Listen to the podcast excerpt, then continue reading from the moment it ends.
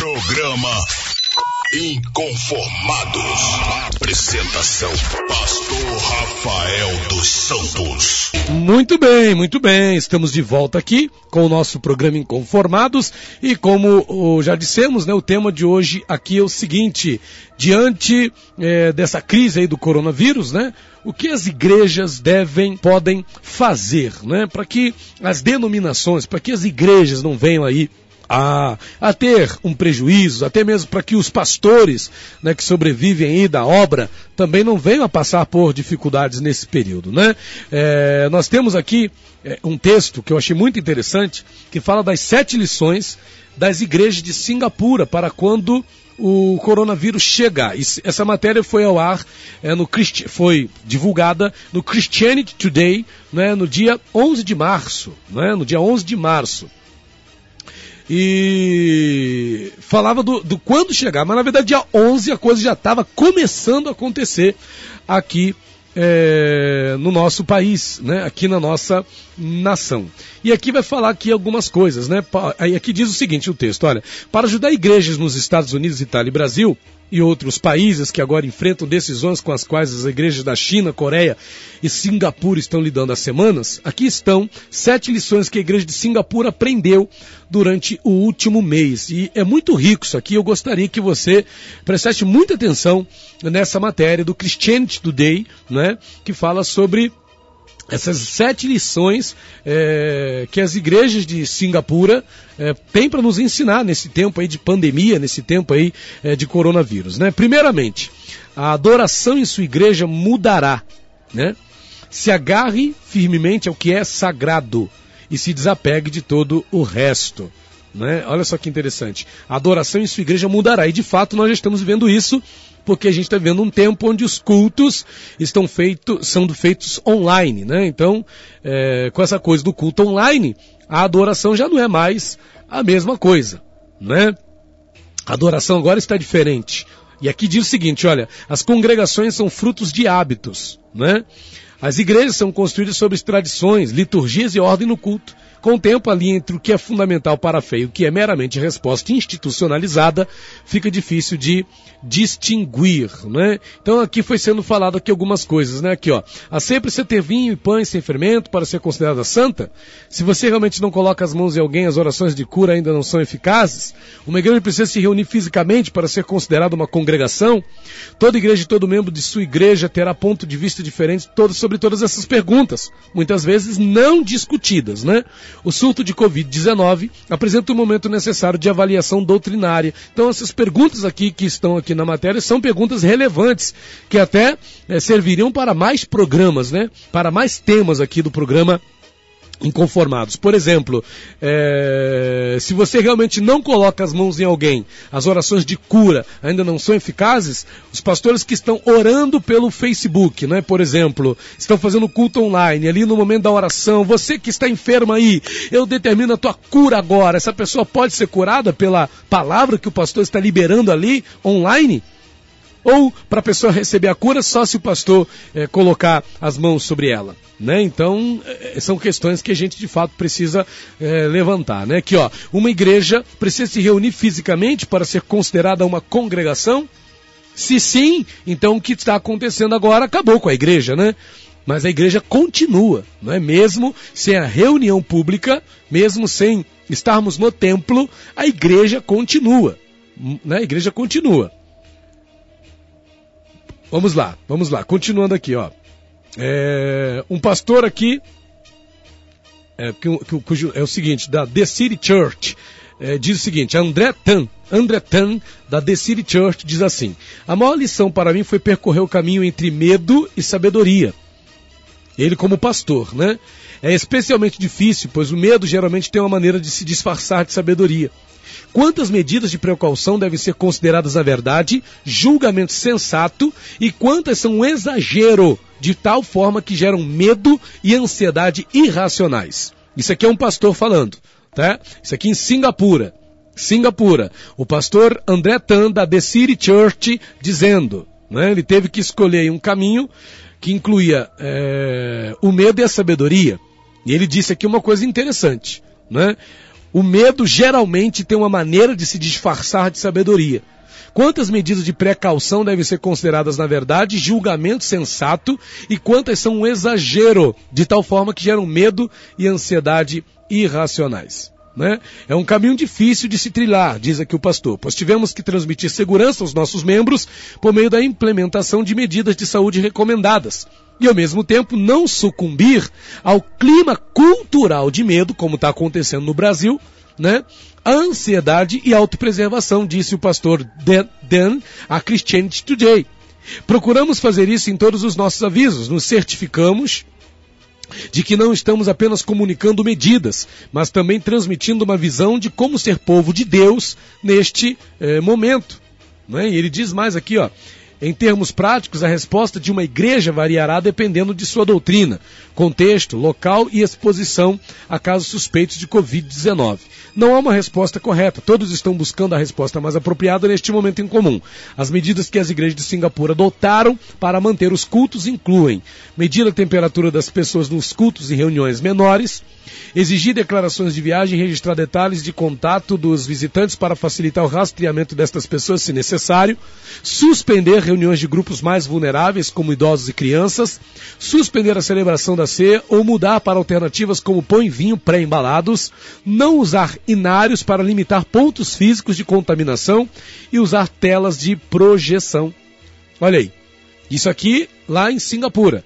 Alguns optaram por suspender completamente seus encontros, como fizeram as igrejas aqui no Brasil. Né? A Arquidiocese Católica Romana de Singapura deu um passo sem precedentes ao suspender a missa em suas 32 paróquias a partir de 15 de fevereiro, aconselhando os fiéis a continuarem a cumprir suas obrigações espirituais, acessando sermões online, passando tempo em oração e lendo a palavra em casa a Igreja Católica em Singapura representa 7% dos 5,8 milhões de pessoas de Singapura. Anunciou, anunciou que a missa será retomada em 14 de março e não sabemos se isso de fato aconteceu, né? Não tem aqui essa fonte agora. Segunda coisa, isso aqui é para os líderes também, né? Primeira coisa que eu falei aqui, nesse tempo que a gente aprende com as igrejas de Singapura, é que a adoração da igreja mudou, de fato. As pessoas agora estão, ou melhor, devem adorar a Deus em casa, né? Se estão de fato, Deus o sabe, mas temos, pelo menos a maioria dos pastores tem orientado suas igrejas a participar das lives, né, pelo Facebook, né, pelo Instagram, pelo YouTube, para não ficarem sem, né, de todo ali uma referência de adoração a Deus. Segunda coisa, segunda coisa que a gente aprende aqui com as igrejas de Singapura é, que passaram por esse momento em que a gente está passando aqui no Brasil. Segundo, seja um líder forte. Seus membros irão precisar de orientação. Isso aqui é para os pastores da igreja, né? Ó, em momentos de crise, as pessoas procuram uma liderança. Então os pastores precisam ser essa liderança nesses momentos. Né? Então diz, ó, seja um líder forte. Seus membros irão precisar de orientação, diz Ian Thor, pastor da igreja 316. A primeira responsabilidade do líder é manter a calma.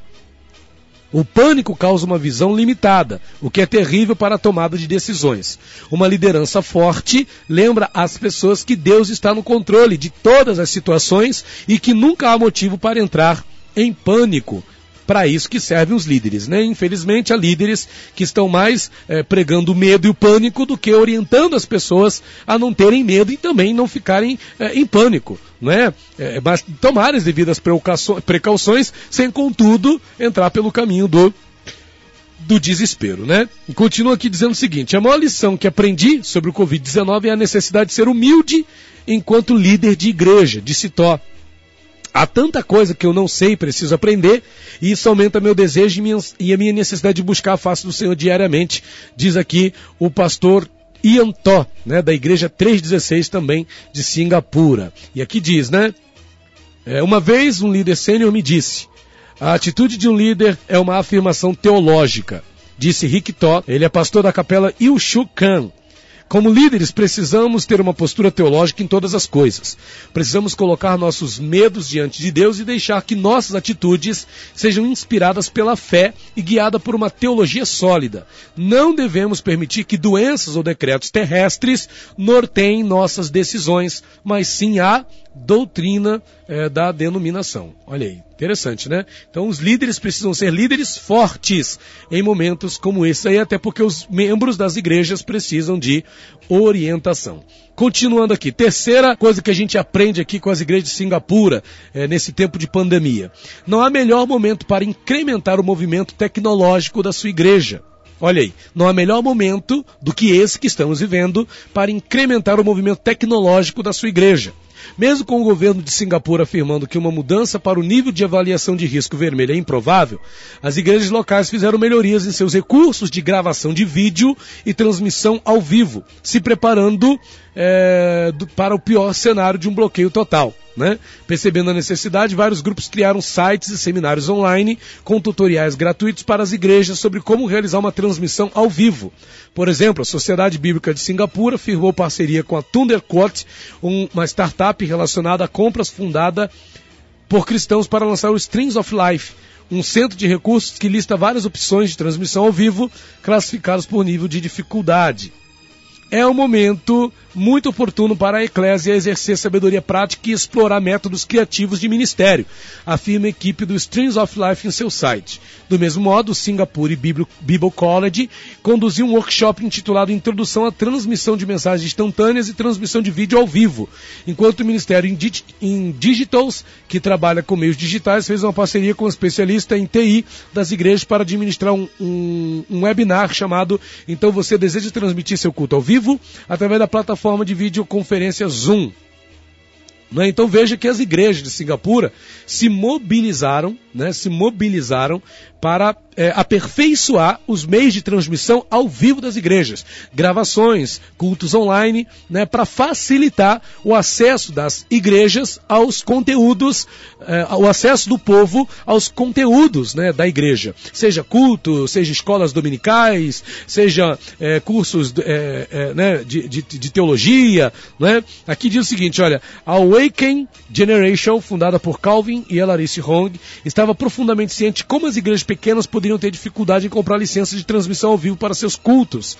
Dado o pano de fundo das coisas, simplesmente sentimos que não era hora de exercer nossos direitos legais à cobrança das taxas de comunicação ao vivo, disse o grupo de louvor a Christianity Today. Portanto, foi uma honra oferecer essas músicas para uso gratuito.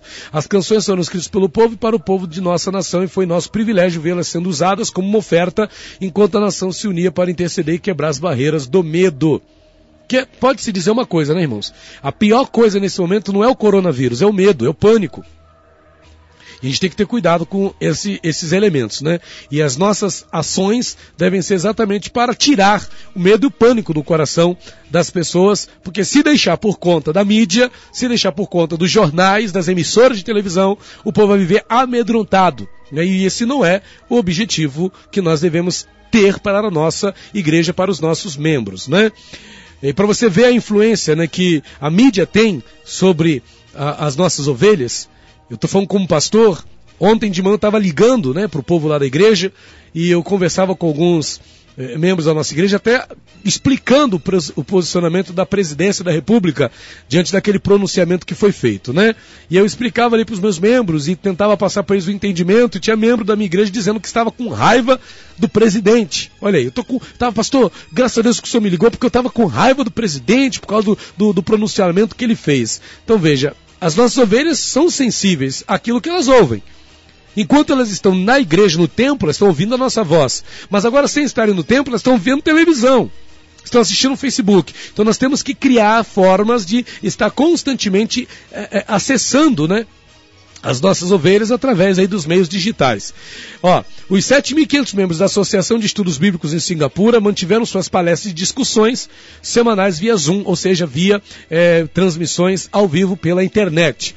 A Igreja Batista da Comunidade da Fé decidiu suspender suas reuniões semanais desde meados de fevereiro como um ato de responsabilidade social. Isso lá é, em Singapura. Foi uma decisão muito difícil de tomar, disse o pastor Daniel Kong. Estávamos constantemente, constantemente fazendo uma autoavaliação para ter a certeza de que não estávamos respondendo por medo e ponderando todas as várias considerações. Mas o prédio principal da igreja fica, é, está localizado no meio de um bairro com uma população de cerca de 46 mil pessoas, numa área tão densa, isso pode se tornar um grande aglomerado para a propagação do vírus. Né? E aí, o que, que ele fez? É, a mudança para a transmissão ao vivo parece ter fortalecido a comunidade da igreja. Como disse a Christianity Today, muitos de nossos grupos de células têm se reunido em casas para assistir ao nosso culto ao vivo. Propositalmente encerramos nossos cultos transmitivos ao vivo mais cedo para que nossos grupos de célula possam sair e orar pelo bairro. Muitos disseram que agora sentem um senso de responsabilidade pelo bem-estar espiritual de sua comunidade e alguns até tiveram a oportunidade de compartilhar o evangelho com as pessoas que conhecem, né? Então veja aí que coisa tremenda, né? Quarto ponto aqui. Não há melhor momento para incrementar o entendimento de oração de sua igreja. Olha aí. Em momentos assim, unidade é primordial, disse Love Singapore, o um movimento local de unidade de oração e igreja, ao anunciar sua iniciativa Pray Singapore 12. Acreditamos no poder de concordarmos em oração em um tempo como este. Precisamos que todos os crentes se levantem e busquem a Deus juntos, no caso por Singapura, aqui no caso por Brasil. Um ato profético assim, como o toque dos sinos da igreja, convocando os fiéis para a ação quando sua vila ou cidade é ameaçada, né? É, em um movimento semelhante, as Assembleias de Deus de Singapura convocaram seus membros para estarem unidos em oração em suas igrejas às 19 horas diariamente, em uma iniciativa chamada denominada Covid-19 horas. É crucial que em tempos de crise a igreja estabeleça um padrão, disse Dominique El, superintendente-geral das Assembleias de Deus de Singapura e secretário da Irmandade Mundial das Assembleias de Deus, das Assembleias de Deus. Como sai luz, a igreja precisa permanecer firme no Senhor para que outros possam ver a esperança que professamos, né? Quinta postura aqui, ó, das igrejas, né, que a gente aprende com as igrejas de Singapura. Espere reação negativa de fora e de dentro da igreja. Comentários inflamados sobre raça e religião são proibidos em Singapura sob a lei de sedição e lei de manutenção da harmonia religiosa, que foi recentemente revisada. No entanto, desde que dois grupos propagadores de coronavírus se formaram em duas igrejas e associações negativas eh, se espalharam pela seita Shinjeonji, responsável por grande parte do sul da Coreia do Sul, a igreja em geral tem passado por escrutínio enquanto os cristãos continuam a se reunir em reuniões eh, relativamente grandes. A crise é lamentável, mas inevitável. Não cristãos não podem compreender os princípios e ensinamentos de nossa fé. Mas dolorosas, porém, são as críticas recebidas de irmãos em Cristo com todas as decisões que seus líderes precisam tomar. Decida suspender os encontros e seja acusado de ter falta de fé. Decida continuar a se reunir e seja taxado de socialmente irresponsável. Então, os pastores é, devem ter, devem estar atentos a isso, né?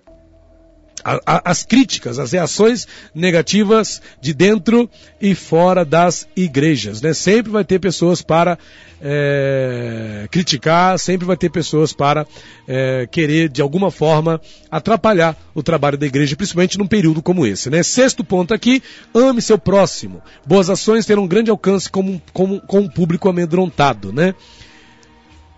Lip Young, que é pastor executivo da Cornerstone Community, Church diz o seguinte: tendo implementado as medidas necessárias na igreja, percebemos que essa crise representava uma oportunidade de alcançar e ajudar a comunidade. Né?